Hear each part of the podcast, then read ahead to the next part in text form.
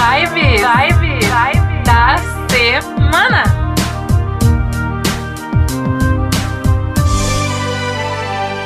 Muito boa noite, eu sou a Vivi Peterson e nós estamos mais em uma vibe da semana. Hoje estou sozinha, a Paty hoje está ausente, mas não tem problema. Hoje eu trago aí o que, que a gente espera, na verdade, na verdade, falando de crianças de cada signo. Normalmente a gente está toda segunda aqui falando um pouquinho da vibe da semana. Eu posso falar disso só um pouquinho no final, mas hoje a pauta principal em comemoração ao Dia das Crianças aí acontece, né? Que acontece no próximo sábado.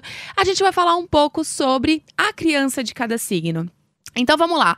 Sempre partindo pelos elementos, como que a gente pode associar a astrologia junto com a personalidade de cada criança, né? Todos nós trazemos o nosso mapa astral desde o início, ou seja, desde quando a gente nasce, a configuração astral, ela é através da nossa da nossa data de nascimento. Então, sim, todas as crianças já trazem a sua personalidade, o seu comportamento de acordo aí com o seu signo, com o seu mapa, né? É importante dizer, é, tem uma, um certo misticismo, uma certa lenda quando fala-se sobre o signo ascendente, que ele aflora depois dos 30 anos, e isso é um mito, um mito daqueles grandes. A, o signo ascendente, ele aflora desde o momento do nascimento, então, sim, é possível identificar o signo ascendente, ou seja, a nossa personalidade, desde muito cedo. Então, para falar de cada signo, né, de cada criança de cada signo, a gente começa aí falando do elemento fogo, composto, né, composto pelos signos de Ares, Leão e Sagitário. São crianças extremamente ativas, são crianças que não mandam nenhum tipo de recado, são crianças donas de si, principalmente a criança de Ares, que é uma criança extremamente agitada, extremamente enérgica, que vai lá e vai fazer e vai acontecer. Se tiver amigos, ok. Se não tiver, ela vai dar um jeito de se arrumar sozinha, tá? O que, que tem que ter aí de cuidado com uma criança ariana, por exemplo, é a impulsividade, né? Então tende-se a ser uma criança que age por certos impulsos, por certos ímpetos, que é a palavra que eu mais gosto para definir o signo de Ares. Já de Leão, também tem a sua impulsividade, mas um pouco menos. Mas o que, que os pais de uma criança de leão devem ter aí de cuidado, que é o ego desde sempre, aquela coisa de, de querer a atenção desde muito, muito cedo, né? É, já a criança de Sagitário é uma criança extremamente livre, uma, uma, uma, criança extremamente aventureira, que não tem medo, né, de se arriscar, que não tem medo de brincar de coisas mais perigosas. É uma criança que ela literalmente ela dá a, o a cara a tapa, né, para se aventurar. Se for algo aí que mexe com os seus instintos, principalmente, é uma criança que dificilmente tem medo de certas situações, ela gosta de explorar, ela gosta de ir atrás, ela gosta de de se colocar mesmo de forma ativa em tudo que encontra, tá? Já as crianças do elemento terra, compostos, né, compostas por, te, por desculpa, touro, virgem e capricórnio, são crianças mais contidas. São crianças mais pé no chão, vamos dizer assim. E esse, esse elemento eu, dou um alerta para os pais, tá? É, principalmente as crianças de Capricórnio são crianças que são adultas muito cedo. Está nelas, né? Tanto pelo signo que, que é regido, quanto pelo planeta, né? O planeta Saturno, quem rege o signo de Capricórnio. Então, são crianças que possuem uma responsabilidade muito na veia, elas nascem com isso. É, se os pais não fazem isso, né, se não demonstram, não, não, pa não passam essa responsabilidade conscientemente, elas por si só elas se auto é, se auto adquirem essas responsabilidades. Então o cuidado é para não pular etapas, né? É, desde muito cedo elas se preocupam com coisas que na verdade talvez não seja para a idade delas. Então tem que ter muito cuidado. Os pais de uma criança de Capricórnio precisam ter essa atenção de fazê-las, né, com que elas é, participem de todo o processo infantil, de toda de todas as fases que são importantes passar. Tá? A criança de touro, a criança de touro, ela precisa de estímulo é, sempre, para não ficar naquela zona de conforto, para não, ter, não ter medo de arriscar. É, todos nós sabemos que o, que o risco faz parte da vida.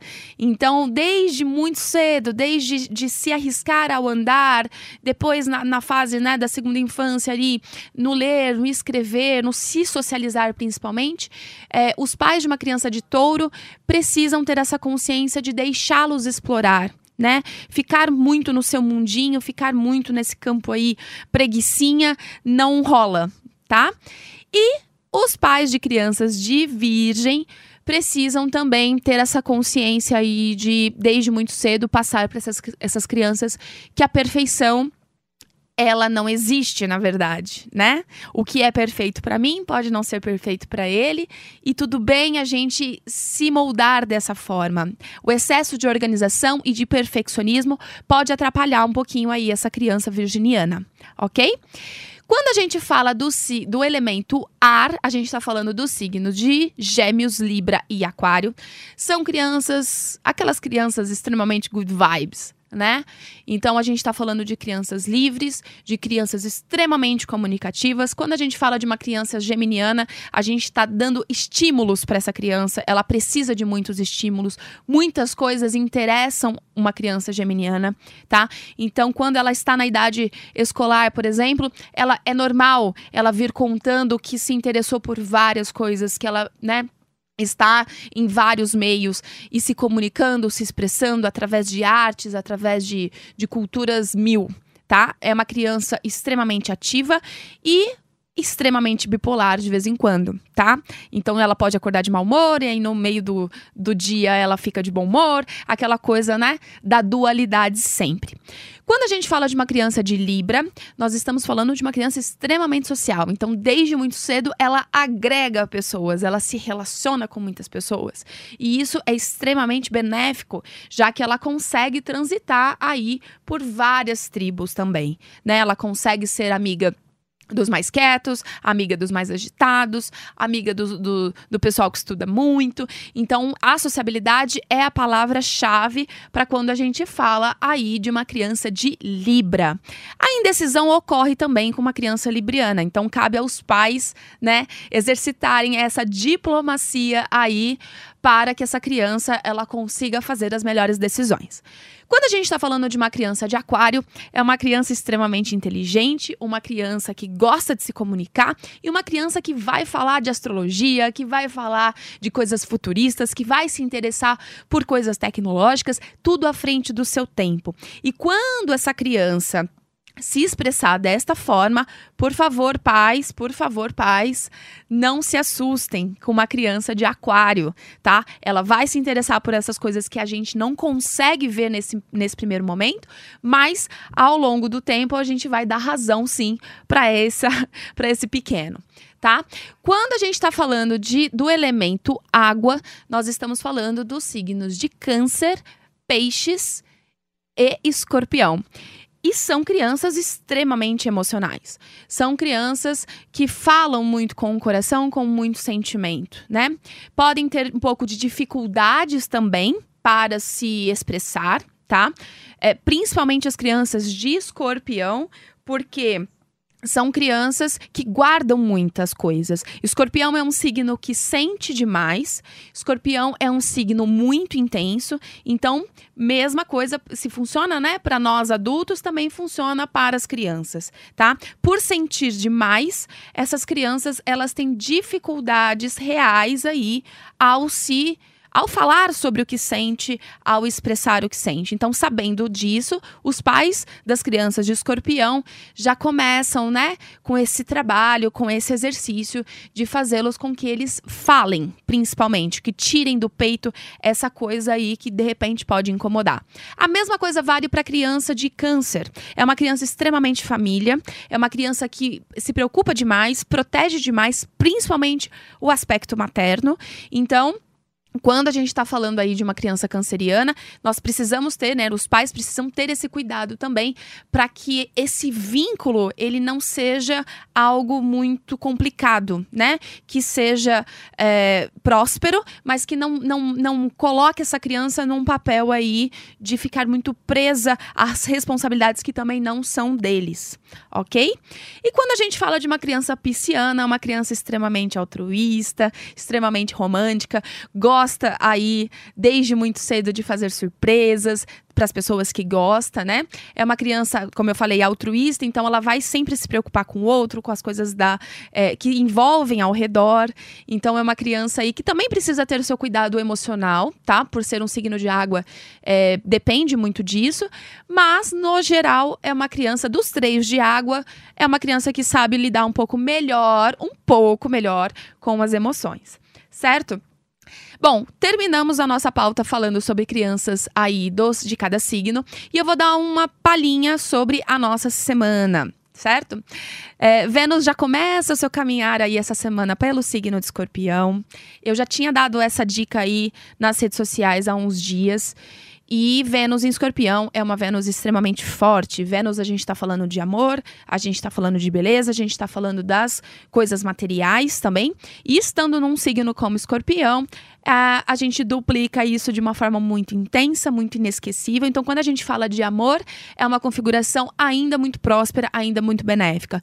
Os relacionamentos que acontecem agora com Vênus e Escorpião são extremamente intensos, são extremamente fortes. E quem já tem um relacionamento Basta fazer aí aquela coisa, né, de sempre. Basta é, reafirmar os seus sentimentos que vamos estar propício para isso, ok? Mercúrio também já está em Escorpião, trazendo aí as boas novas. A gente pode falar com o coração. Lembrando que Escorpião tem dificuldades para falar com o coração, mas Mercúrio dá aquela forcinha aí para a gente falar realmente aquilo que pode estar tá engasgado, tá? A gente começa a se preparar é, agora em outubro para a retrogradação, última retrogradação de Mercúrio, última retrogradação do ano, que vai acontecer aí no final do mês, mas mais para o final do mês a gente vai falar sobre isso. Não se preocupe agora, tá? Basta você lidar aí com as suas emoções. A gente vai tá, a gente vai, né, já começa no no final aí do trânsito de Libra, alguns planetas já estão se distanciando de Libra e já chegando em Escorpião, trazendo mais profundidade, mais intensidade e, claro, deixando as coisas mais emocionais, como sempre. Eu vou ficando por aqui. Na semana que vem a gente volta. Se você quiser me perguntar qualquer coisa, sugerir, eu estou lá no Instagram como arroba Vivi Astrológica. Pode mandar sua sugestão.